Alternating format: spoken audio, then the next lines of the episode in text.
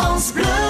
France Bleu Pays Basque. La pause, euh, quand on a envie de faire une sieste surtout, c'est très important, de commencer par euh, boire un petit café avant de faire la sieste pour que la caféine fasse son effet au moment où je me réveille et que ça me donne euh, la pêche. Si c'est l'inverse, souvent je sors de la sieste, je suis un petit peu dans le pâté entre guillemets, et le café vient un petit peu plus tard, donc je suis pas complètement efficace au niveau de la conduite. Donc le café, la sieste, marcher, manger très léger, et puis reprendre la route tranquillement. Alors si vous faites une pause toutes les 2h, 2h30 et que vous avez un très long trajet, il vaut mieux faire une bonne pause d'une demi-heure. N'hésitez pas, une bonne demi-heure, surtout si vous avez besoin de dormir. Si vous avez des enfants, il faut qu'ils se sentent à l'aise quand même euh, dans l'habitacle. Donc euh, surtout, euh, chargez pas de les bagages autour des enfants. Vous savez, ces enfants qui sont entourés de sacs, de bagages, il faut qu'ils puissent quand même un minimum avoir la possibilité de faire des mouvements. Préparer des jeux. Autre astuce, vous pouvez les faire participer au parcours, leur montrer par où on va passer, leur expliquer les différents paysages qu'on va traverser, ce qu'on va y rencontrer, pour leur demander de reconnaître les endroits euh, et participer au voyage pour que ce soit moins ennuyeux, moins long et que